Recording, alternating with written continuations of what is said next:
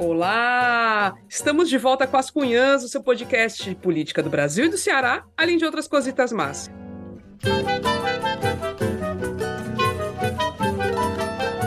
Eu sou Camila Fernandes e, como sempre, estou ao lado de outras duas cunhas jornalistas, a Ebele Rebouças. Oi, Ebele! E aí, minhas gatinhas manhosas, como estão? Espero que todos muito bem. Um beijo para todos os ouvintes, curumins, cunhazetes e vocês, sinhas égua.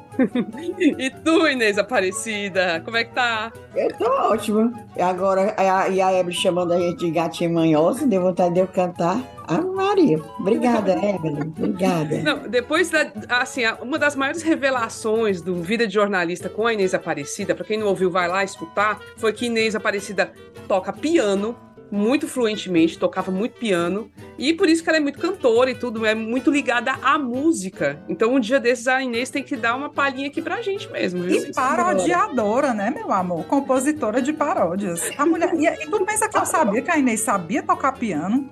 Esse vídeo, vídeo, esse vídeo de jornalista, mulher, teve um até pra gente que convive há tempos, teve muita história inédita. Quem não ouviu vai escutar, meu povo, é sério, é muito. A Emily adorou as fichas. Pois vamos, bora, Camila. Bora. pois bora para esse episódio e bora desvendar mais uma figura pública mega em evidência, meu povo. A gente tava com saudade dos desvendando. E o escolhido de hoje não é ninguém mais, ninguém menos. É quase um dos Vingadores, como ele mesmo disse. E é uma das figuras mais poderosas do governo Lula, o ministro da Justiça Flávio Dino. Ex-governador do Maranhão, Dino está surpreendendo o país com um estilo bem-humorado e ao mesmo tempo incisivo, destemido, a gente foi atrás de um bocado de gente que conhece, né, o Flávio Dino de outros tempos, para fazer essa biografia não autorizada do ministro. Vamos, né? Vai, é, o episódio promete. Antes de começar, a gente vai ao recadinho do financiamento do podcast. As Cunhas é um projeto jornalístico independente que existe graças ao apoio de Cunhas e Curumins, que a gente sempre agradece demais. E aí, se você quiser se tornar um apoiador ou apoiadora, fica super à vontade e é bem facinho, tá? A gente vai começar a dar três maneiras diferentes aí, né? Vamos informar três maneiras. A primeira maneira que você pode escolher é pelo site apoia.se barra Podcast. A segunda forma é mandar um pix para a chave ascunhaspodcast.gmail.com. E tem uma terceira forma que é pelo aplicativo Orelo, que incentiva aí a escuta de podcasts, é um aplicativo nacional e que também recebe os apoios e depois repassa para os podcasts. Então, qualquer dessas três formas dá certo, tá bom? A contribuição pode ser de qualquer valor, mas a partir dos 10 reais por mês você se torna um assinante e passa a ter direito a receber um episódio extra todo mês e ainda participa da gravação. É bom demais, gente. Então, se você mandar o Pix, faz uma gentileza, bota na descrição do pagamento o seu e-mail para a gente poder depois entrar em contato, tá bom? E é isso, segue a gente nas redes sociais, Instagram, Twitter, YouTube, a gente tá lá, até no Blue Sky, é rede nova aí, a gente tá lá também, As Cunhas Podcast. Antes da gente começar, ainda antes, temos mais um recado que é o seguinte: teremos o um novo quiz das Cunhas em Fortaleza, meu povo! Conta aí, Ebre Rebouças, como é que vai ser esse negócio? Pois é, meu povo, outro quiz. Foi tão bom, né? O primeiro? Foi maravilhoso aquele, aquele quiz. E vai ser, gente, no dia 21 de junho, é uma quarta-feira, tá certo? A partir das 18 horas, lá no restaurante no Mar de Rosas, ali na Rua dos Tabajaras. Os Curumim Cunhazé de certeza conhecem. E vamos ter né, o nosso puxador de quiz, né, oficial, que é o Eduardo Porto, que foi o puxador da, da primeira edição, sucesso profissional.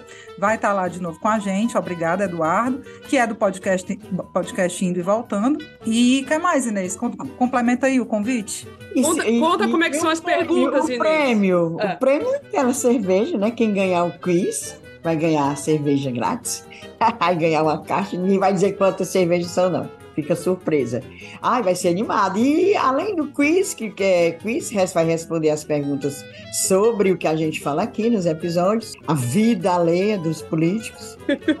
e também a confraternização, que eu acho mais importante, né? Aquela, a primeira quiz já foi maravilhoso. A gente fala, peça, aí, aí conhece gente que a gente só conhece assim pelas redes sociais. Ai, Maria, maravilhoso. Dia 21, a partir das 18 horas, no Mar de Rosas. Bota aí a gente vai, vai detalhar nas redes sociais né? Assim, outras, outras informações a gente vai detalhando ao longo da semana. Mas já agendem aí, meu povo. É, Quarta bota na agenda. 21. Desmarca o que estiver marcado dia 21 é, à noite. A gente é vocês, ah, contra a gente. Vai ser bom demais. Agora sim, bora começar.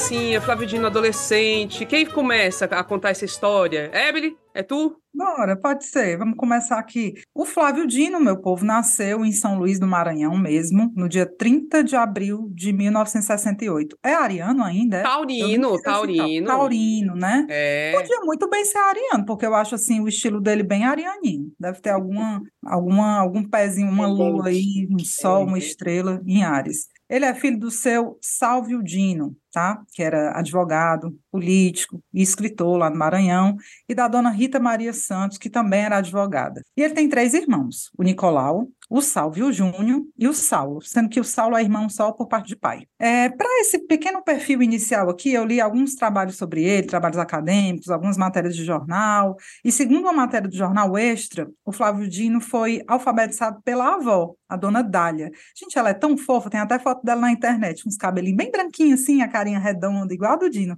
Bem fofinha, vozinha assim daquelas clássicas, pois foi ela que ensinou o Flávio Dino a ler e escrever. Ele gostava era muito dela. É, o Flávio, o Flávio, ó, toda íntima. O É, Flávio, já é- não, a gente fica íntimo nesses des- eh, desvendando, É. tá doida? Fica. E, e ainda mais depois daquelas fotos dele na praia, né? Que eu não vou repercutir muito, não. Vou, não vamos repercutir as partes do Flávio Dino, não. Mas aí é que eu fiquei íntima mesmo. Adoro. E eu já adorava ele, agora que eu adoro mesmo. As raízes culturais e políticas do Flávio Dino, o pai dele, o seu Sálvio, é, foi da Academia Maranhense de Letras e da Academia Imperatrizense de Letras também. Foi deputado estadual por dois mandatos e foi prefeito do município de João Lisboa. O pai dele morreu tem pouco tempo, em 2020, né? Morreu de Covid, com 88 anos. É, e agora vamos começar a falar um pouquinho do Flávio Dino, que desde cedo, desde pivete, já tinha uma pegada da, da movimentação política e da militância. Ele fez o ensino médio no Colégio Marista, lá de São Luís, que foi quando ele começou a despertar para a vida política, através do movimento estudantil, é claro. Né? Ele foi diretor do Grêmio Estudantil do Colégio Marista. E a Inês tem é, um, um relato aí dessa época dele como estudante, né, Inês? Traz aí. Menina, eu, eu conversei com uma professora dele do ensino médio, né? A professora, deixa eu ver o nome dela aqui, deixa eu ver o nome dela aqui. Zefinha Bentivi, certo? A Zefinha Bentivi era dona de um cursinho, é, esses cursinhos preparatórios para na época para vestibular, e ele fazia português nesse cursinho. Ele estudava no Colégio Maristas e Marista e fazia é, português lá com ela. A Zefinha atualmente é professora da Universidade Federal do Maranhão, professora do curso de jornalismo. Mas ela se lembra muito bem do Dino, desse Dino a, a, adolescente. Era adolescente, 17 anos por aí. Ele não era inteligentíssimo, segundo ela, mas não parecia nerd. Não tem uns inteligentes assim, nerd, né? Aqueles óculos assim, pombalés, não. Ele era inteligente e, ativíssimo, engraçado e muito envolvido com política desde novinho. Tá aí mais uma afirmação sobre essa, essa veia política dele. Ele e o deputado federal, hoje deputado federal Márcio Gerri, eram amigos desde essa época e sempre participavam de movimentos sociais e ou político. Ela disse que tem uma lembrança dele assim como um menino competente, certo? Competente mesmo. E ela disse que fez um concurso de redação participou nesse, ela, a professora Zefinha TV, fez um concurso de redação para incentivar os meninos a escreverem e participar também é, crianças, adolescentes da escola pública. E ela queria, olha, querendo, querendo roubar queria que o vencedor fosse de uma escola pública. Menino, mas quando leram a redação do Flávio Dino, então um menino, disse que não tinha por onde não ser ele o primeiro lugar. Ela disse que passou para a mão de outros colegas, professores de português. Gente, vamos achar aí um erro, uma vírgula, né? alguma coisa, para poder não dar o prêmio para o Flávio Dino, para não dizer que foi da escola privada e tal. Criatura, não, não teve jeito, não. Foi em redação nota 10 e foi o jeito ele ser o vencedor do concurso. Aí é, ela disse que ele era uma pessoa, não era assim, aqueles meninos desaforados, era danado, alegre, motivado sempre, tinha posicionamentos firmes, muito firmes, e já falava muito bem. Agora, um detalhe, vai dizer, ai, a gordofobia, diz que ele era um palito, o menino disse que só era a pele e o osso, nesse tempo. Tem umas fotos dele, da, da mais jovem, que ele era bem magrinho mesmo. Bem magrinho. É. Pois tá aí o depoimento, ela, ela adora ele, dessa professora dele, da Zefinha Bentivi. Inês, eu fiquei lembrando do, dessa, dessa raiz do pai mesmo, né? Que era um escritor. Ele devia realmente ler muito, Flávio Dino, né? Ser muito incentivado. Os pais advogados, que é uma galera que tem que ler pra caramba. Então, eu acho que ele realmente cresceu nesse ambiente de literatura, de leitura, né? Faz todo sentido ele ser esse cabeção aí em, em, redação. Aí voltando, já entrando aqui nos 18 anos, o Flávio Dino passou para a Faculdade de Direito lá na Universidade Federal do Maranhão. E lá também, né, continuou com a movimentação política dele, foi coordenador do DCE, Diretório Central dos Estudantes. E logo ali, em 1989, na primeira eleição do Lula à presidência, ele já estava coordenando a ala juvenil da campanha do Lula, né? Começou a entrar mesmo na vida política, se filiou ao PT, né? Nem todo mundo sabe, mas antes de ir para o PCdoB, que é o partido mais identificado com o Dino, né? Nem todo o povo pensa que ele ainda está no PCdoB, nem está, está no PSB agora. Mas antes de ir para o PCdoB, ele se filiou ao PT em 87 e ficou até 1994, quando ele saiu assim dessa vida de militância política partidária para assumir o cargo de juiz federal no Maranhão. No PT, inclusive, ele chegou a ser vice-presidente do Diretório Municipal lá de São Luís, do PT de São Luís. E aí, gente, em 94, ele, como eu falei, né, ele dá uma pausa nessa vivência política mais militante, vira juiz federal e começa a se projetar nacionalmente. Porque na magistratura, ele teve um cargo de secretário-geral do CNJ, Conselho Nacional de Justiça, foi presidente da AJUF, Associação dos Juízes Federais do Brasil, e foi assessor da presidência do Supremo. E aí, com esses cargos de projeção nacional, é que ele foi ganhando visibilidade. Muita gente conheceu, passou a conhecer o Dino nacionalmente como magistrado, né? Ele principalmente na AJUF. E só para não deixar de falar, o Dino também teve carreira docente, né, como professor de direito da UFMA desde 93, e foi professor de Direito também da UNB, Universidade Federal de Brasília, de 2002 a 2006. E ele tem mestrado em Direito Público pela UFPE. Não, e aí, tanto que, assim, é, essas sessões que ele foi convidado algumas vezes para lá no Congresso Nacional, em algumas comissões, né, e que viralizaram vários, várias partes. Em vários momentos ele se colocou como professor, né, como vou ensinar vocês, seus deputados que não sabem de nada, né, seu bando. Inclusive o Caneco foi um que levou umas lapadas assim verbais muito bem dadas, né? E é realmente uma coisa impressionante. A gente de fato assim fica, poxa, imagina esse homem dando uma aula, né? Tem didática, né, Camila? Muito. Não se pode negar que é bom de oratória e de didática. Desenha bem direitinho para os caboré lá. O mestrado dele em Direito Público é pela Federal de Pernambuco, né? Pela Isso, UFPE. UFPE. Exatamente. É professor da Federal do Maranhão. Aí a gente começa a entrar na carreira política dele, né? Porque ele sai da, da dessa carreira na Justiça em 2006, se filia ao PCdoB, e entra novamente na política. Eu passo agora a palavra para vocês para a gente falar dessa trajetória do Dino até virar esse ministro Bambambam, bam, bam, com muita projeção e com muita perspectiva de crescimento nacionalmente ainda. É tu, Inês, manda. E ele foi filiado ao PCdoB por 15 anos. É por isso que ainda está com carimbuzão lá, né? PCdoB. A gente pensa, pensa logo, Flávio Dino, PCdoB. É, eu falei com um, até eu me dou muito com ele, Inácio Carvalho, aqui cearense, do PCdoB, continua no PCdoB, Inácio Carvalho é o secretário nacional adjunto de comunicação do PCdoB. E ele também guarda lembranças de quando, quando trabalhou com Flávio Dino na campanha para prefeito de São Luís, há 15 anos. Aí o Inácio disse que realmente ele é ele é uma pessoa uh, envolvente. Por exemplo, na, o, o, Inácio trabalhou com ele numa campanha, né? Na campanha para prefeito. Diz que ele se envolvia, ele ia na produtora. Teve um dia que o Inácio contou que a, a edição daqueles programas de, do horário eleitoral atrasou. Aí quem foi que foi editar? Flávio.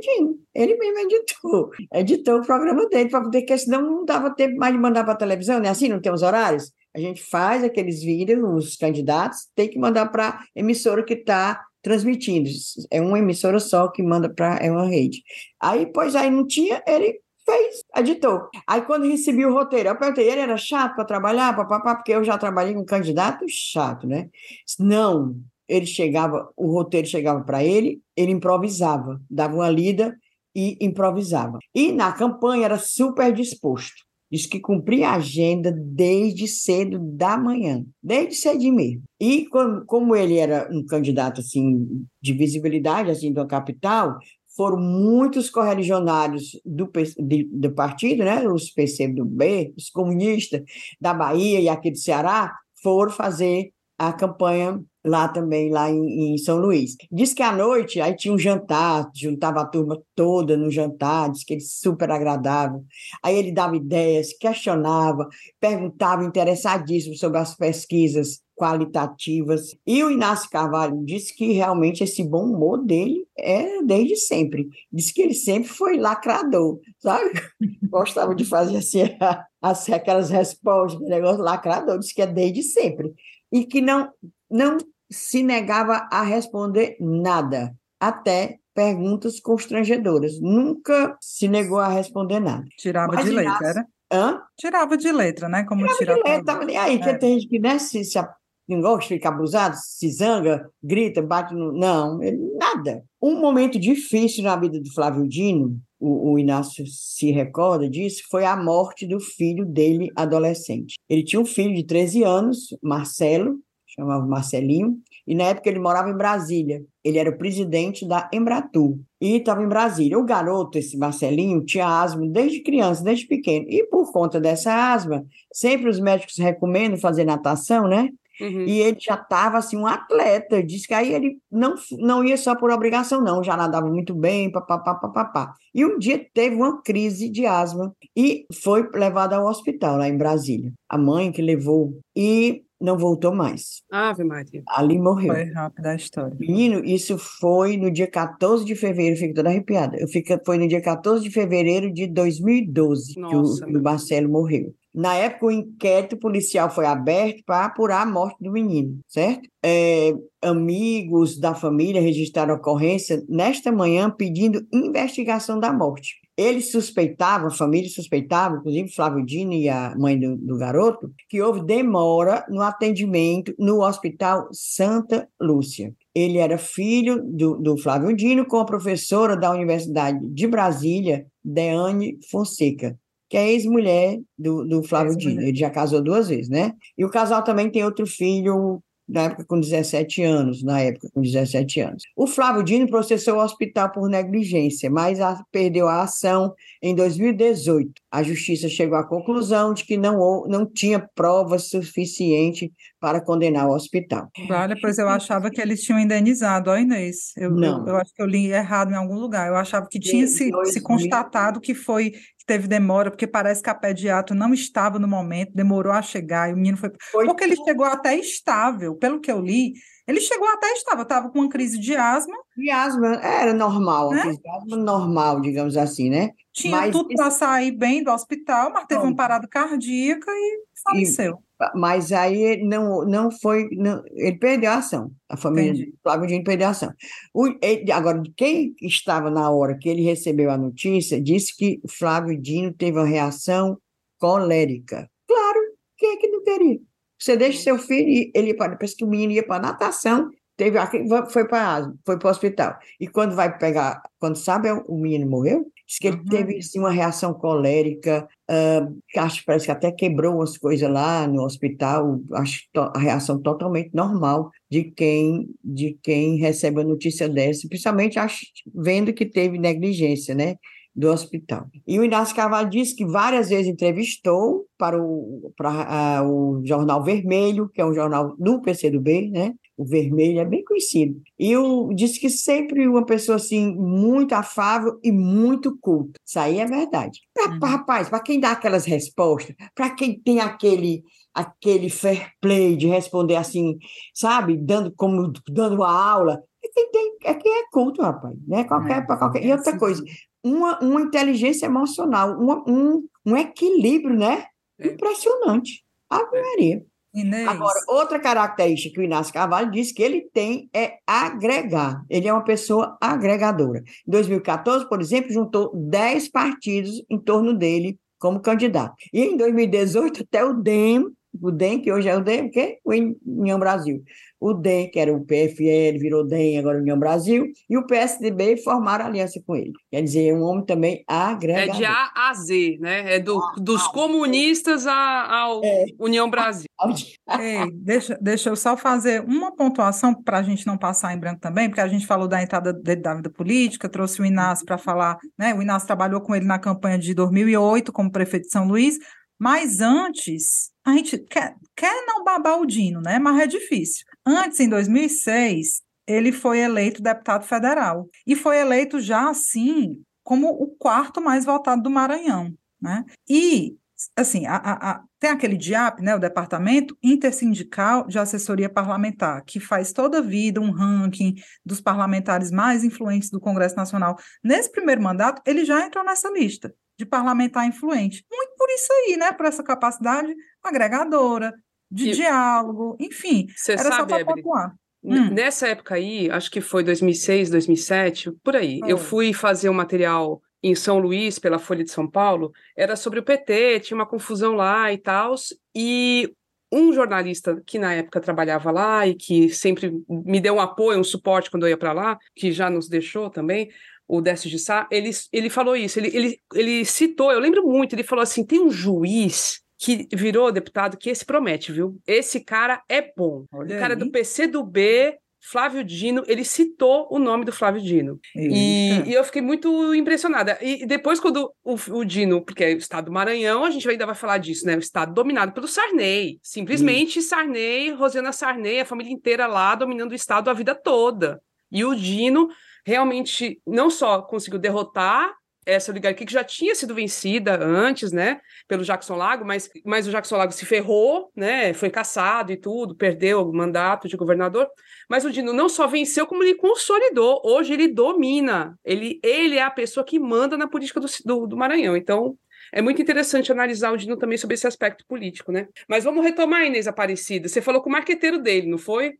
Ah, falei com um marqueteiro e amigo dele há muito tempo, certo? Era Juliano Coberlini, gaúcho, doutor em ciência política pela Universidade Federal do Rio Grande do Sul, consultor de marketing eleitoral, trabalha com campanhas políticas há mais de 20 anos e coordenou as campanhas do Flávio, do Flávio, a gente está assim, ó, carne unha com Flávio. Flávio. Flávio ao governo do Maranhão e ao Senado. Esse Juliano Coberlini é autor do livro Lições de uma Campanha Eleitoral, a derrota do Grupo Sarney. Esse livro é de 2019 e é coautor do livro A Eleição Disruptiva, porque Bolsonaro venceu. Ou seja, Juliano Coberlini fez as campanhas do Flávio Dino. Aí eu perguntei para ele é, que o ministro, agora, o ministro da, é, como ministro da Justiça, realmente é, foi levado a um protagonismo muito, desde o início do mandato, né, por conta daquele 8 de janeiro, lá vai Flávio Dino, sempre era ele que estava lá na mídia para falar, porque ele é ministro da Justiça. Aí depois também esse protagonismo, esse palco que ele se põe com os embates né, com, a, com a oposição, acho que não estão mais nem querendo chamar ele para as é, comissões. É, desistiram. Era todo dia café. Da Câmara. Ele formou aquela imagem de excelente debatedor, né? Responde às críticas com agilidade, inteligência e tal. Aí eu perguntei, já que ele conheceu o ministro, no tempo que eles faziam política estudantil, na União Nacional dos Estudantes, Aí eu perguntei como era o Flávio Dino. Aí o Juliano nos diz como é que ele conheceu o Flávio Dino. Não, sobre a pergunta, eu acho que a inteligência uh, e a rapidez e mesmo a capacidade de ironia que o Flávio tem no debate político é algo que ele sempre teve, né? É uma coisa que mistura um pouco da, do que se aprende no movimento estudantil e do que se aprende no direito. Agora, esse Flávio Dino que nós vimos no Congresso é um Flávio Dino, tem um outro também, que é um Flávio Dino com capacidade de conciliação. Né? Se a gente olhar para a mensagem dele, quando ele se elege governador, ela é uma mensagem de união do Estado. Né? E, e se a gente olhar para a prática dele no governo, ela é uma prática de conciliação, extrema conciliação. Então eu diria que existem esses dois Flávio Dino, que tem capacidade dessa postura combativa e o que tem uma capacidade conciliatória. Aí eu falei com o Julinho, aí, tá mais um que disse que ele é agregador, né? Que o Inácio também falou, que é conciliador. Essa característica é... linda dos taurinos aí, já eu me ah, identifico aí. Ainda tem que arranjar alguma capacidade boa dos peixes, dos piscianos. Tivesse nascido uns dias a menos de abril, hein? Já tava, tinha arranjado briga com todo mundo. Mas eu sou totalmente contra essa fama de Ariano, porque eu, pelo menos, sou uma apaziguadora, não gosto de confusão, enfim. Deixa para lá. Sim, mas vamos continuar. Uhum. Pois é, aí o, o, o Juliano é, gaúcho e tal, o, o, outro maranhense vai se conhecer, como ele falou aí na, no movimento, né? Ele se conheceu no movimento estudantil, ele vai dizer agora como é que foi, e só reencontrou o Flávio Dino em 2010 certo? Pois, aí ele conta bem direitinho como foi isso, é, como conheceu e depois como foi que reencontrou o Flávio Dino. Eu conheci o Flávio no movimento estudantil, a gente conviveu pouco na época, nós dois éramos do PT, de correntes diferentes, mas éramos do PT, é, da, da, mesma geração, assim, que derrotou o PCdoB por um breve período. É, e depois eu nunca mais vi ele. Eu reencontrei ele em 2010 para fazer a campanha dele ao governo. Depois de eu ter feito as campanhas da Manuela e dela ter é, me recomendado para ele. Né? E aí então se produziu um reencontro. Aí houve uma sequência de quatro campanhas. A campanha de 2010, que foi uma campanha muito precária, que a nossa chance era muito pequena. A gente tinha dois minutos de televisão uh, contra dez minutos da Rosiana Sarney, o apoio do Lula à Rosiana, o Duda Mendonça na campanha do, da Rosiana, e a nossa campanha é uma campanha muito precária. Mesmo assim, a gente conseguiu saltar ali de 7% para 30%. E eu acho que a eleição do Flávio, que se, que se materializou em 2014, na verdade, ela acontece em 2010, tá? Uh, uh, porque ali é como se a gente tivesse cruzado um marco histórico, assim. Tipo, não, a Rosana venceu, mas é o, é o último ato da era Sarney. Né? Uh, e ali a transição do Estado natural, a política do Estado, no dia 1 de janeiro de 2011, começou a olhar para Flávio Dino. Ele passou a ser o virtual é, sucessor, não só o sucessor da governadora Rosiana, mas uh, uh, uh, o sucessor da era Sarney. E depois da campanha de 2010, então, eu fiz a campanha de 14, que foi uma campanha relativamente tranquila, no sentido assim de que a gente saiu com mais de 60% da intenção de voto e terminou com mais de 60% das intenções de voto. A de 18, que também foi uma reeleição sem sobressaltos, e por fim fiz a campanha de 22, que foi a campanha dele ao Senado. Esse fez todas as campanhas mesmo, hein? Poxa uhum. vida. É, são muito amigos. Na pobreza muito... e, na, e na vitória. Muito bom. Então, e viu, ele, eles, ele, ele, ambos eram do PT, é, inclusive de correntes diferentes, né? Aí também falei com o Juliano, com o Berlini, como é que é o Flávio Dino, candidato, com relação ao eleitor, ao povo, com relação à equipe com que ele trabalha, porque ele trabalhou muitas campanhas, deve conhecer bem, né, o, o Flávio. O Flávio é um cara muito bom de povo, muito bom de rua, assim. Ele tem uma simpatia, sabe, aquela coisa do gordinho simpático, ele tem isso bem, assim. É, e ele é um cara muito acessível assim ao contato né, popular. Né? Ele não é um político distante. No, no trato interno, assim, é, o Flávio é um cara que ouve muito, ouve muito a gente, assim, os profissionais, respeita muito, interfere muito. Flávio interfere. É, é, difícil trabalhar com ele, não no sentido que ele seja uma pessoa difícil, mas assim, ele tem muitas opiniões sobre a comunicação dele e, em geral, as, comunica as opiniões dele são opiniões muito procedentes, né? O que é raro a gente ter em políticos, assim. Normalmente os políticos que acham que entendem de marketing, eles só atrapalham. O Flávio não, ele entende e quando ele propõe mudar alguma coisa ou não aceita alguma coisa que a gente cria, a posição dele sempre é uma posição muito fundamentada, muito fundamentada. Então, para te vencer um debate de trabalho com o Flávio, tu tem que ter uma posição fundamentada também. Então, claro que isso cria uma exigência é, é, de qualidade para quem está com ele muito grande. Agora, de maneira alguma, é, ele é alguém assim, nesse trato arrogante ou impositivo ou autoritário. Eu nunca ouvi do Flávio assim porque eu que mando. Não, ele vai dizer assim porque eu acho que assim é certo, por isso, aquilo, aquilo outro. Né? Então, assim, ele tem uma intervenção muito procedente, em geral, na questão das peças de marketing e de comunicação. Não, eu achei eu adorei as falas do Juliano e eu lembrei de uma história que eu li lendo trabalhos acadêmicos do pessoal da comunicação sobre o Flávio Dino. Tem muitos trabalhos sobre a participação, a atuação do Dino nas redes sociais. Ele tinha perfis em redes sociais muito ativos, né? E em um dos trabalhos que eu li, eu não vou lembrar qual exatamente, é, se fala que essa foi uma estratégia que ele desenvolveu e muito bem para fazer frente ao monopólio midiático que havia no Maranhão, né? Porque o, o poderio do Sarney se estendia a, aos meios de comunicação. A né? Globo, né? a Globo. A Globo. Então a Globo. era tudo. Ele não tinha nem.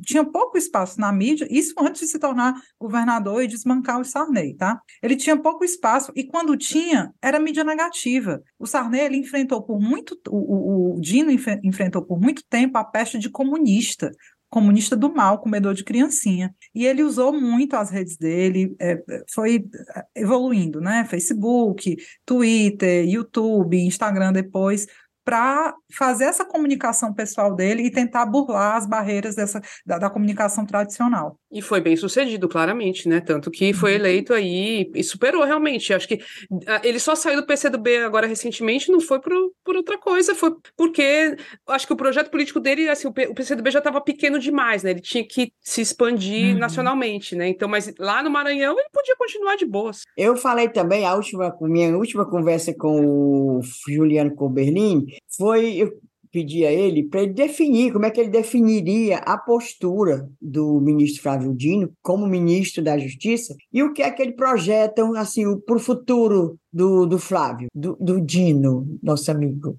Assim, o futuro, que é como é que ele vê o futuro do, do Flávio, que não, certamente não vai acabar como ministro da Justiça, né? Aí ele tem assim a opinião dele. Diga aí, Juliano. Eu acho que o Flávio tem uh, tem algumas coisas importantes assim para esse governo, sabe? Uh, eu acho que o Flávio tem muita clareza que a esquerda precisa furar certas bolhas, que ela precisa se relacionar com pautas que ela deixou de lado e que são pautas universais, e uma delas é a pauta da segurança. Então, assim, ele está imprimindo, na minha ótica, uma estratégia que é uma estratégia, enfim, punitivista, de combate à criminalidade. Ele não vacila nisso. E eu acho que isso pode ser um salto, assim, do governo, no sentido de dialogar com setores que não são setores que apoiam hoje o governo. Sobre o futuro, uh, essas coisas são muito destino, né? Uh, o, que eu acho que a gente pode dizer é que tu tem uma geração nova, a política brasileira depois de Lula, depois de Bolsonaro, ela vai ter uma, uma transição geracional, eh, sendo ou não Lula candidato à reeleição, uh, mas haverá uma transição geracional. Uh, tem muita gente do lado do bolsonarismo para fazer essa transição, e eu acho que o Flávio é uma das figuras de ponta da transição geracional do lado da esquerda. Eu diria que hoje os dois grandes nomes, assim, uh, uh, que perfilam na vanguarda dessa nova geração são Haddad e Flávio Dino. Hum, Camilo nem foi lembrado, hein, nessa fala. Só... É, é, é, assim, é isso. É, tem muita estrela ali, né? A gente puxa na, pela sardinha aí do Camilo, mas ele tem uma disputa pesada, são figuras Total. bem pesadas mesmo, bem difíceis.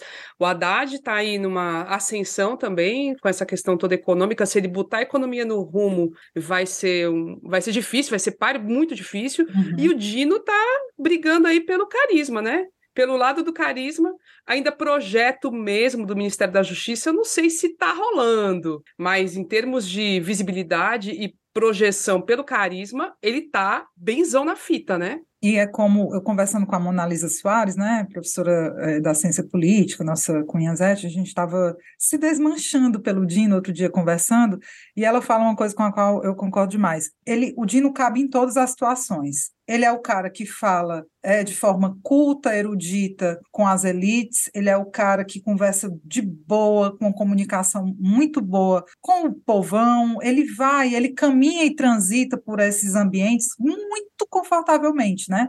Isso é muito bom, né, para um cara da política. Ele, ele, em, em relação ao Haddad, nisso aí, ele está ah, Ganha 10 a 0. Ave é. Maria. É, é. Porque o companheiro Haddad, apesar de parecer muito com o pessoal ali que eu conheço, né? que é simpático, que é gente boa, pessoa do é, povo. e tal. Mas o Haddad é meio assim, elite, aquele culto bacaninha e tal. Tá entendendo? O Dino, como meio maior, foi o Juliano disse que era aquele gordinho simpático. Né? Não é o é. caso, por exemplo, do Haddad. A gente sabe que ele é uma pessoa maravilhosa, fino e tal.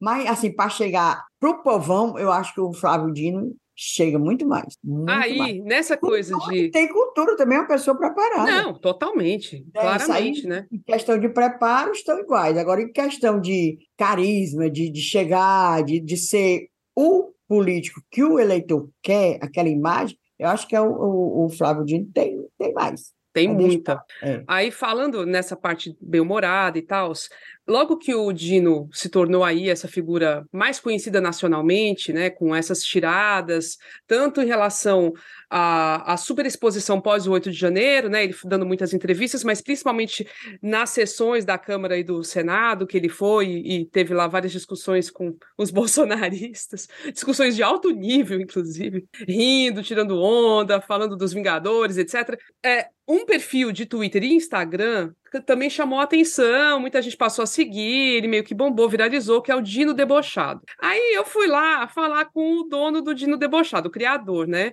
Que prefere ficar no anonimato. Porque, porque assim, essa, todo canto tem, né? Tem o Lula, tem figura, tem o Lula Verso agora, é, o Ciro. Tem da Dilma. Tem o da, Dilma. Tem da Dilma, é. é. E, mas aí o, eu até fiquei curiosa assim: será que o Dino mandou criar, pagou para criar, enfim, se foi uma estratégia política de campanha, de alguma forma tá associada a esse perfil?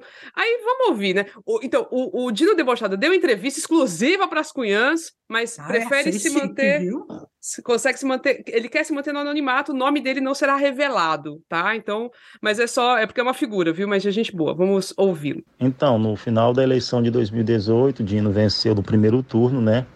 A, a eleição para governador do estado, segundo mandato dele. E no segundo turno, infelizmente, a gente perdeu a eleição para o Bolsonaro. O Haddad perdeu. Então, quando eu vi a foto do Dino, essa que surgiu do perfil que eu uso do óculos escuro, eu olhei de cara que dá para fazer um, dá para fazer alguma coisa. Então, uma forma de homenagear, divulgar as coisas dele com humor, né?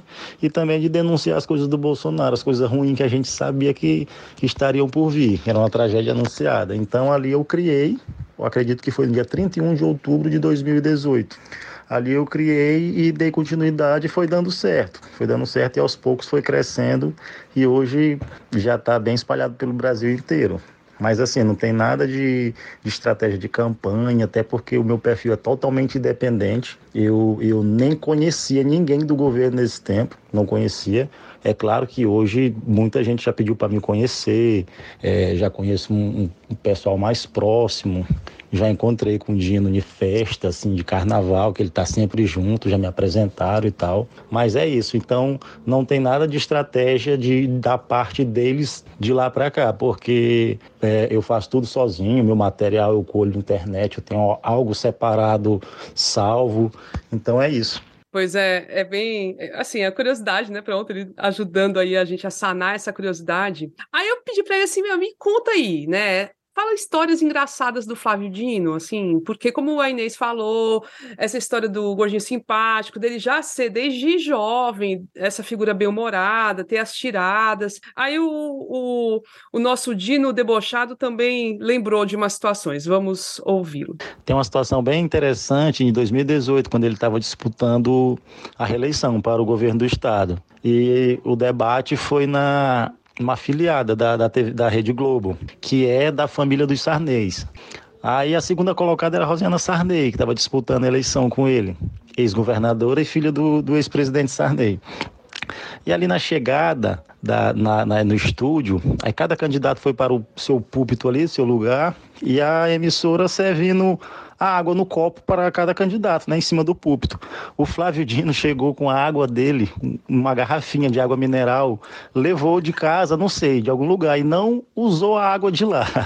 Então a galera começou a pirar e dizer: ah, ele não quer beber água na casa do inimigo, tá próximo da eleição e tal. Então gerou, gerou uma polêmica nesse tempo, foi muito engraçado. Eu vou... medo de ser água envenenada, era? Aí deixa, deixa no ar, né? Deixa no ar essa, o, o cuidado aí, né? Oh, meu Deus do céu. É figura. Aí, a última pergunta que eu fiz, né? Perguntando assim: se justamente ele botou o nome Dino debochado, porque ele sempre achou o Dino, o Flávio Dino debochado, certo? Então é, é, interessante, ele vai confirmar, né? Claro, essa, essa graça dele, mas vamos ouvir o que ele, que ele falou sobre o assunto. Então, Camila, para responder tua pergunta, eu vou até falar do, do, próprio da própria criação do perfil, porque muita gente acha que o Dino debochado, o perfil, o personagem, é uma coisa aleatória que surgiu agora a partir dessa exposição toda do, do Flávio Dino, que agora está conhecido nacionalmente no Brasil, né? depois das aparições deles no, no, na Câmara e no Senado. Mas nós, maranhenses, a gente já conhece isso há muito tempo. Vou te dar um exemplo de 2018, na eleição que ele estava disputando para o governo do estado, o segundo, o segundo mandato dele.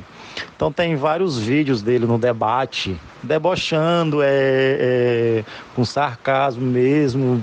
Só que um deboche inteligente, né? Ele, ele, ele responde, ri, tem outras entrevistas que ele faz isso também. Então, para nós não é nenhuma surpresa. Tipo assim, eu que já conheço bem, imaginei que Flávio Dino vai para o ministério ele vai dar show quando esse pessoal chamar ele para alguma coisa, ele vai tirar onda com o bolsonarista, já é esperado. Só que assim, ele sempre que ele surpreende, né?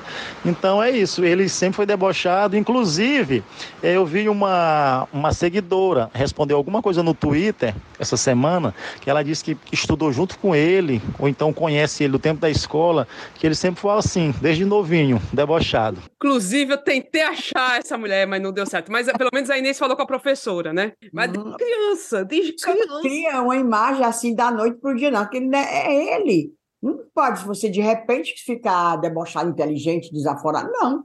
Ele, como todos disseram aí, é desde novinho que ele é, é assim. É. Aí, para fechar, gente, a gente foi atrás de uma cientista política também para fazer uma análise mais assim, mais séria, né, gente? Então, porque, enfim, tem um impacto político nessa ascensão do Flávio Dino. Primeiro, aconteceu no Maranhão com a queda do Sarney, né, da família Sarney, do poder, e depois, agora no nível nacional, que ele está avançando, né?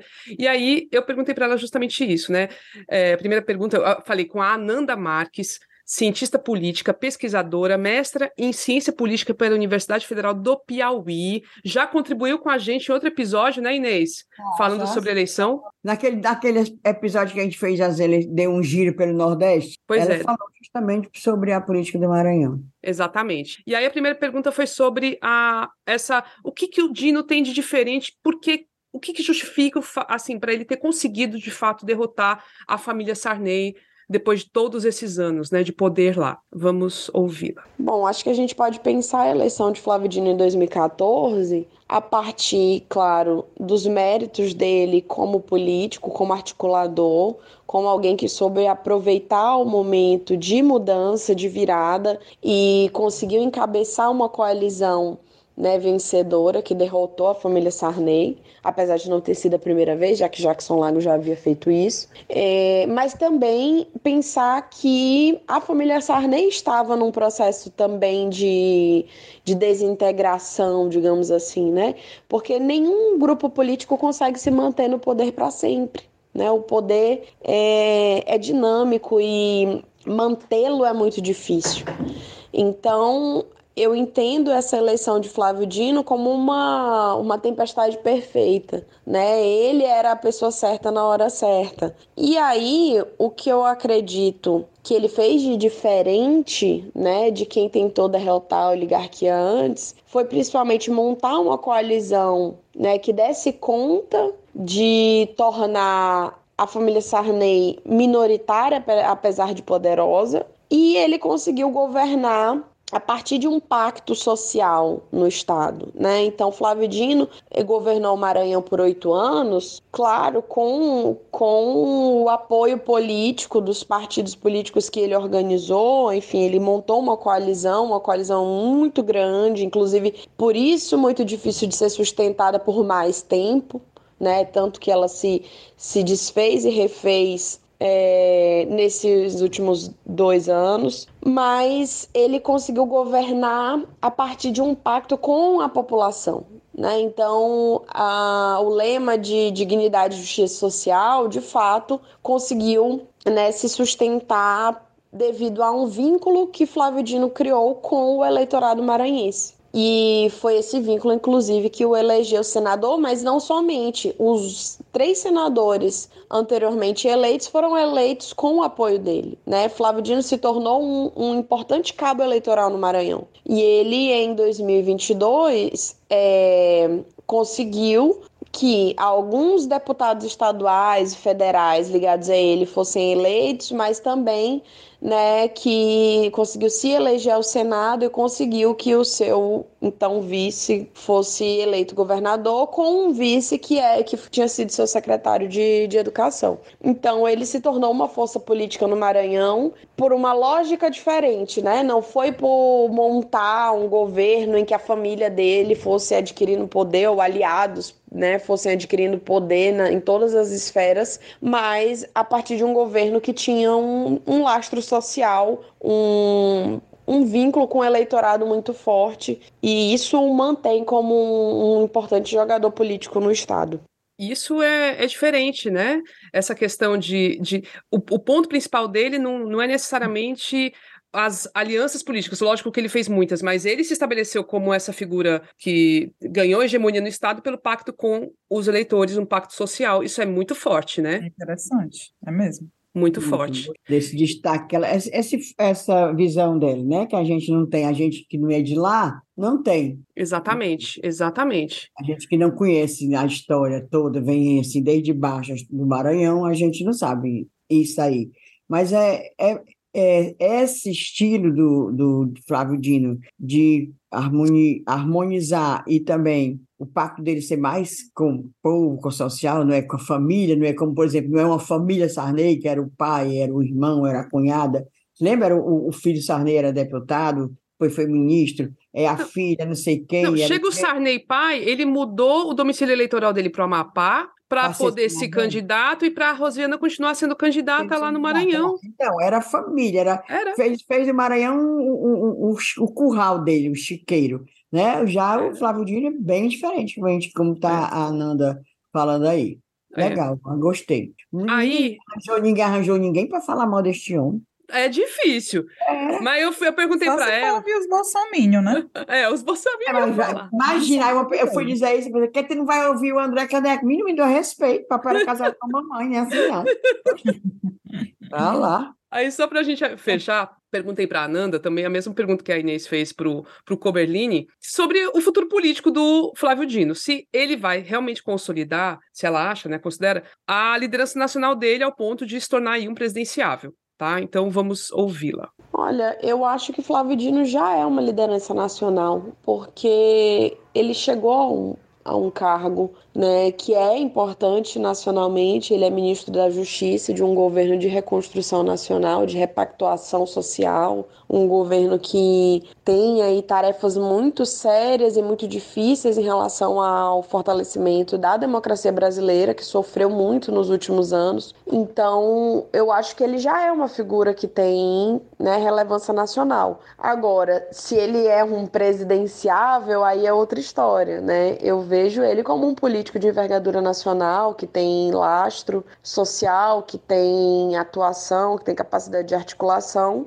mas acho que para ele entrar nessa disputa né, de quem que vai suceder Lula, é, ainda é preciso mais tempo, é preciso que né, mais coisas aconteçam, existem muitas variáveis envolvidas. E sobre o estilo dele, é, não é a primeira vez que eu, que eu dou entrevista sobre ele, e eu acompanho a trajetória política dele há algum tempo, né? E eu costumo dizer que Flávio Dino é um político que aprendeu a falar com, com as pessoas né, como político, mas que não deixou de lado a sua a sua a sua história, a sua bagagem intelectual, né? Ele foi magistrado, ele foi juiz por 12 anos, ele é uma pessoa muito inteligente, ele é um, uma pessoa que tem referências, né? Ele, ele costuma citar legislação de cabeça, isso espanta as pessoas, né? Então, essas idas dele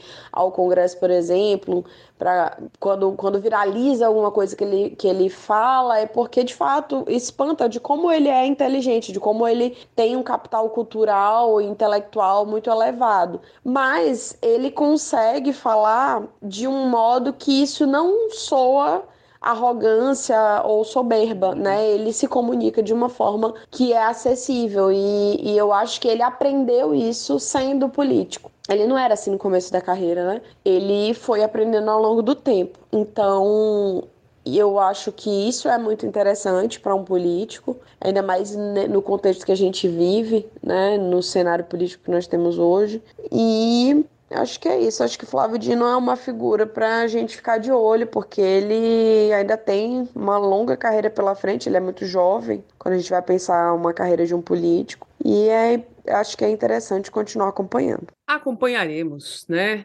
É, o Camila e Evelyn, deixa eu dizer, é, falando que ninguém encontrou nada, a pessoa para falar mal, é, mas eu encontrei uma pessoa assim que tá, parece que está assim de, de ponta, como se dizia, como se diria, é, com ele. Seguinte, hum, me deram uma fonte, eu vou contar. Ah. Tum, tum, tum, tum, me deram uma fonte, aí eu, pam, liguei, né? Liguei, falei, a pessoa muito simpática e tal, mandei eu, também um WhatsApp dizendo o que, é que eu queria, umas perguntas e tal. Aí a pessoa foi dizer estava ocupadíssima que não podia de jeito nenhum. Eu dei prazo, elastecemos os prazos. Inclusive, esse episódio era para ter, ter sido gravado né, a semana anterior. Aí não, elasteci, disse que não que era tão ocupado, acho que este homem era mais ocupado do que o Lula, o Papa, o, o, o, o baile, todo o mundo. O próprio junto, Flávio Dino. Menos ocupado do que esse homem aí. Aí, aí, eu, aí eu, menina, fulano, que tu me deste essa, é, essa fonte, mas não falou, não. Aí a pessoa, kkkk. É porque este fulano era, é amigo do, do Flávio Dino. Aliás, acho que no Maranhão, qualquer pessoa, político deve ter, ele deve ter uma, uma grande rede de amizade, né? Ele se acha amigo do Flávio Dino, muito amigo, e queria, estava crente, já dizer como já estava já arrumando as malas, vai morar em Brasília, no assessor do ministro lá, no, no Ministério da Justiça. Mas o, nunca o Flávio Dino prometeu nada a ele, não. Ele botou na cabeça, porque era amigo do homem, ai, sabe? Aí menino, pois não é que se zangou, não? Se zangou, porque o, o, o, o Flávio Dino levou ele. Ai, pois tá aí, foi a única coisa assim que Sabe? Deve Preferiu de... ficar calado, então. É, ficou calado. Inventou mil desculpas, porque era tão ocupado esse cristão de criatura. A tu, dez minutos, oito, tu gasta, tu gastando oito minutos num dia, não pode não? Não, não posso. Mas, mas aí, tivemos, faz parte. É. Mas, mas, mas teve muita gente boa aqui falando. Pois é, tivemos muitas pessoas legais que toparam falar com a gente, explicar um pouquinho mais sobre o Flávio Dino. A gente agradece muito, muito, muito os esclarecimentos. E foi esse o, o Desvendando, o Flávio Dino, desvendamos, né, minimamente. Gostei, nosso cristalzinho, não é para falar mal dele mesmo não, viu? não, não é não. Mas eu estava catando uma pessoa para falar mal. E agora, vamos ao momento do desabafo, ao momento do recadinho, que é o momento descunhão. Quer começar, Inês Aparecida? Sim, vou falar bem rápido para não incompridar muito. Menina, é o seguinte, é, é, é muito triste essa, é, esse meu descunhão, é a constatação de que quem manda nos bairros, na periferia de Fortaleza, ou até não, talvez até em bairros que não se, não se chamam periferia, é, são as facções. É uma pessoa, uma senhora, né, é, que trabalha é, empregada doméstica, o marido faz, é, é carpinteiro, teve todo o seu equipamento de trabalho roubado, certo? Por um bandido de facção. Aí foi aconselhada a não, de, a não dar parte na polícia. Não dar parte. Aí a pessoa chegou para ela: não, a senhora espere que daqui, o roubo foi em fevereiro e já estávamos agora em junho, né? Não, mas espere que é, eu vou dar um jeito, vou mandar o fulano devolver as coisas. O, o cara da facção. Aí passou fevereiro, março, abril, maio, final de maio, começo de junho, não devolveu, e o marido precisando, o, o, cidadão lá precisando de trabalhar com os equipamentos, tudo, o equipamento que ele usa para fazer móveis. Aí ela disse: não, vou dar parte na fazer um BO. Menino fez o BO de manhã, de tarde, chegou lá, bandido da facção na casa dela para matar o marido dela. Não matou porque ela implorou, se ajoelhou, apelou para tudo, perguntou: olha, o senhor tem filho? O senhor queria que é, é, seus filhos vissem o seu assassinato? E ela apelou para tudo, fez um discurso, disse que o homem amoleceu e não matou o cara, mas deu ordem para duas horas, em duas horas, desaparecer da, do bairro. E assim ela fez teve que abandonar a casa, foi se esconder na casa de uma irmã, aqui no município aqui da região metropolitana. O marido com os filhos já foram para o interior, lugar mais longe, não vou nem dizer o nome, porque senão, de repente, esse povo ouve e descobre. Aí estão no, no interior bem longe, ela ficou aqui, foi à casa dela, que ela tinha, foi obrigada a abandonar em duas horas, é, ver se buscar alguma coisa, quando chegou lá não tinha nada, nada, inclusive até os documentos, ela disse que saiu tão apressado, deixou os documentos. Ela não tinha nada dentro de casa. E um policial chegou para ela e disse assim: olha, acho melhor a senhora mandar derrubar a sua casa. Que a senhora já sabe, né? Que não vai vender nem alugar. Vocês acreditam em coisa dessa? que história. Olha, Inês, agora a pessoa só acredita porque é dizer como é uma pessoa que eu conheço, tá entendendo? Não, mas é real isso aí. No jornal, na televisão, uma pessoa conta, papapá. Aí a gente pensa que é assim, novela. Não, é a realidade, foi no bairro Bom Jardim. Isso. Ou seja, vão embora para o interior, de, a, perderam tudo, né? A casa era própria, casa própria, quer dizer, podia ao menos vender para pegar um dinheiro e comprar outra no interior. Não, o policial foi que recomendou. A senhora já sabe, né? Que a senhora não vai vender nem alugar. Desse jeito. Mande passar um trator. Aí ela disse, mas eu não tenho dinheiro para contratar um trator para derrubar a casa. Se o senhor quiser mandar aí alguém, ou eles mesmo mandar derrubar, manda. Não, porque eles vão querer fazer lá de mais um ponto de droga. É, pronto. pronto. Aí é o, a, a situação das facções aqui em Fortaleza, e deve ser lá para o interior também, mas em Fortaleza é essa. Quem manda são eles aí na periferia. Atenção, atenção, governador Eumano de Freitas, que pois agora é, é a pessoa é assim, que tem que ser é responsável assim. por isso aí. É... Não posso dar mais detalhes, até com medo. Sim, sim, isso. Mas com certeza. Pois é assim. Eble Rebouças, Giscunha. É, chegou, eu tô sem fôlego aqui com essa história, pelo pois amor de é. Deus. Eu vou fazer um Giscunha também em breve, só para registrar nos anais das, dos episódios, que foi essa pesquisa O Povo Datafolha, que saiu na semana passada com a avaliação do SAR e do Elmano. E comentar, seu Sarto, olhe, preste atenção, porque 2024 está bem aí, a sua situação não está boa não, está muito difícil. O Sarto teve uma avaliação de 16% da população considerando é, é, o governo dele ótimo ou bom. O ruim e péssimo está 39%. Oh, meu Deus, miserável. Ruim e péssimo, quase igual ao regular, que é de 42% dos entrevistados achando que é regular a gestão dele. 39% ruim e péssimo. O negócio está feio. E ele vai chegando, vai passando o tempo, vai chegando o ano eleitoral, ele vai chegando fraco, né?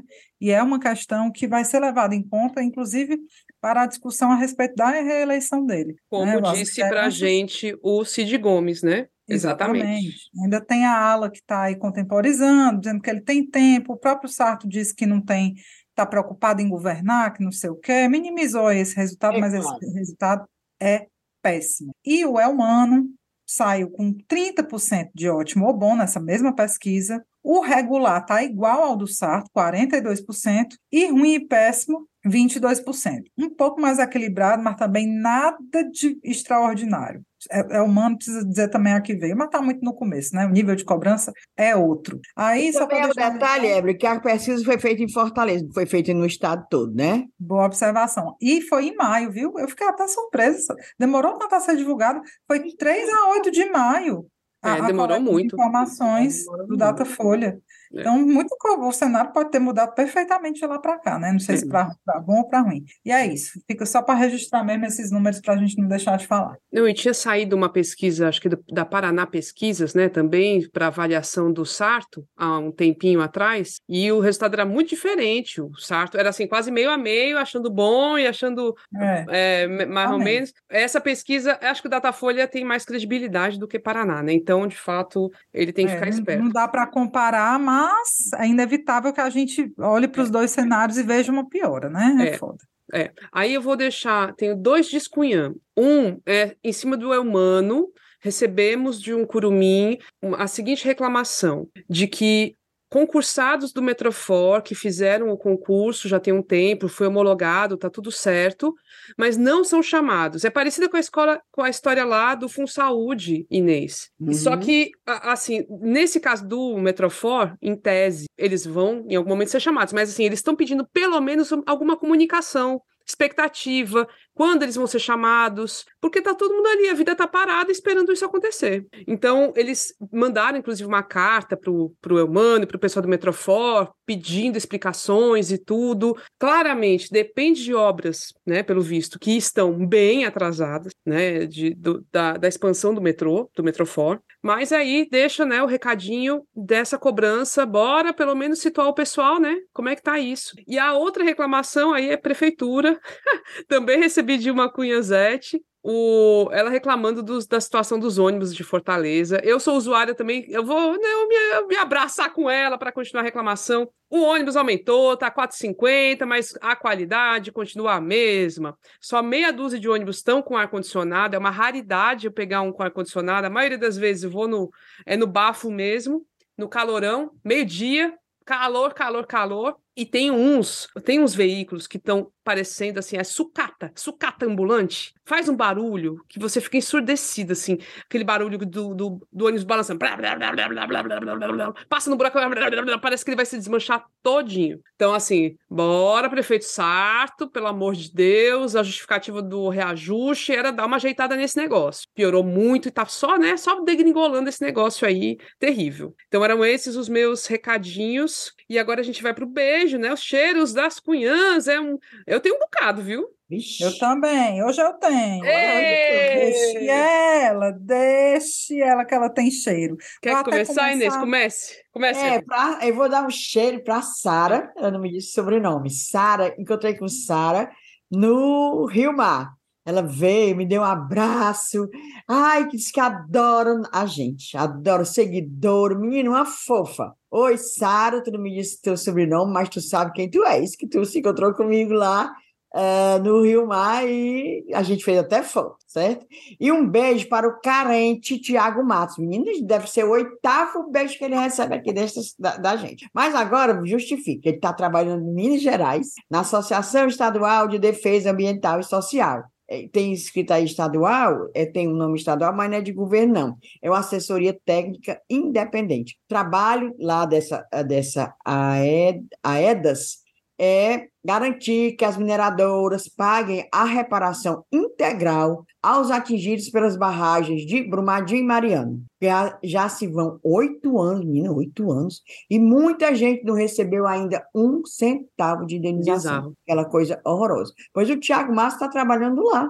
Olha que legal. Pronto, Tiago Marco. Beijo para tu. Ô, bicho carente. Manda, Evelyn. Olha, eu quero mandar um cheiro, um agradecimento e tudo de bom, de melhor para a galera que engajou na nossa publi do show do Lenine, que teve uma repercussão massa. Realmente, cara, os nossos ouvintes, os curumins e cunhazetes, são sem igual. É um povo carinhoso demais. É uma galera que, Ave Maria, não tem igual, não. E agradecer também a galera do marketing do Rio Mar, né, que né, nos convidou para fazer essa publi. Fiquei morta de me achane. Então fica aqui o meu cheiro para vocês. Beijo também para Cícera Preta e as convidadas do aniversário dela, né? Que tudo com Zete, eu não tinha como anotar, como sempre, elas né, sabiam, viram com que eu não tinha, mas tá aqui o registro. E esse cheiro aqui que eu vou dar agora é um teste cristiano da UFC. Quero saber se escutar as cunhas mesmo e escutar até o final, porque diz que adora aí fala, dá pitaco do, no, no, episódio, comenta e diz que gosta. Pô, Cristiano, depois eu quero esse feedback aqui, ver se tu ouviu esse cheiro. é, é a prova, é a prova. Quem escuta é. até o fim, é a prova. para ouvir o cheiro, para depois falar: olha, eu vi, eu vi o meu cheiro é, e tal. Bora ver. Ó, e eu vou começar. Tem um bocado. Ó, vou começar pela Andressa Gadelha, que fica divulgando a gente no Twitter. Obrigada demais, querida. Você é maravilhosa. E aí a, ela conseguiu uma ouvinte nova, olha aí, a Cecília Mendes, que disse que começou a ouvir a gente agora e tal, e que tá adorando. Então, ó, um cheiro, um cheiro para vocês. Aí eu vou deixar um cheiro super especial para um casal de professores maravilhosos, a Caroline Cabral e o Henrique, dois professores maravilhosos. E, assim, os dois são ouvintes nossos, eles adoram. Aí eu, eu estive com eles, estive na escola e estive com eles, e aí eles falaram, tiraram foto comigo e falaram: agora só falta com a Inês e com a Evelyn. Ah, então vão estar tá na, na luta aí, querendo as fotos, com certeza. Pois queremos que elas estejam, estejam lá no nosso quiz, né? Bora reforçar o convite aí para o quiz. Pois é. é. Bater essas fotos. E aí, só o último cheiro para a defensora pública, é, figura que é muito querida, Amélia Rocha. Vou deixar aqui um cheiro para ela. Aqui, ó, cheiro, querida, cheiro. Agora sim, chegamos ao final deste episódio, reforçando o convite para o quiz das Cunhãs, dia 21, 21, no Mar de Rosas. Restaurante Mar de Rosas, ali na Praia de Iracema. Então, na Rua dos Tabajaras. Isso. É um lugar super agradável, gente. Vai ser bacana. Comidinha gostosa, cerveja e o Eduardo Porto narrando ali, fazendo todo o cálculo do quiz. Perguntas difíceis. Tem que ouvir as cunhas. Quem escuta vai saber. Quem não escuta não sabe, não. Certo? O pessoal que ganhou do, do primeiro quiz já quer ganhar de novo. Fica dizendo, ah, que... são competitivos, aqueles bichos ali, viu? O pessoal que ganhou do primeiro quiz, eles souberam é, soletrar o nome da Fernanda Pacobaíba que nós perguntamos isso no quiz. É, pergunta não será repetida. Não será repetida essa pergunta. Muito fácil. então, ó, prepara aí, gente. Então, para quem estiver em Fortaleza, deixa marcado na agenda 21 agora desse mês. E aí vou deixar, lógico, o recado para quem quiser se tornar assinante, fica aí o convite. Pode ser pelo site apoia.se barra ascunhaspodcast, pode ser pelo Pix para a chave ascunhaspodcast.gmail.com e pode ser pelo Orelo. Se você escuta a gente pelo Orelo, vai lá e contribui com o valor que você puder, a gente agradece demais. E aí, na produção do episódio, tivemos eu, Inês Aparecida e Ebele Rebouças. O apoio nas redes sociais é feito pela empresa Ponto Indie. A trilha sonora é a música Barroada Gagá da banda Breculé. E é isso. Até a próxima semana, gente. Tchau. Ei, ei.